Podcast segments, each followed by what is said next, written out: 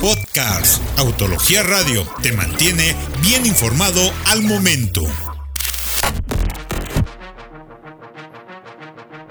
Let's go for a little ride. Parte de la colección del fallecido actor Paul Walker, mejor conocido como Brian O'Connor, de la saga Rápidos y Furiosos, saldrá a la venta a través de una subasta organizada por Barrett Jackson, programada para enero del 2020 en Scott Lake, Arizona. La lista de autos combina distintos modelos que reflejan el gusto de Paul, con modelos de Chevrolet clásicos, pickups de Ford y Toyota, y uno que otro modelo de carreras, como por ejemplo un Ford Mustang Boss 302S Racer modelo 2013 y un Nissan Skyline GTR R32 de 1989 Racer, considerado una leyenda del automovilismo japonés. Sin embargo, lo más impresionante del lote a subastar es la colección más grande de BMW M3 E36 Lightweight de 1995, un coupé deportivo muy impresionante y exclusivo, que tenía múltiples mejoras con respecto al M3 normal y del cual solo se fabricaron 125 unidades para todo el mundo. De igual manera, para todos los fans de las películas de Rápidos y Furiosos, el lote incluye a un Nissan 370Z modificado que apareció en la pantalla grande durante la película Rápidos y Furiosos sin control en 2011.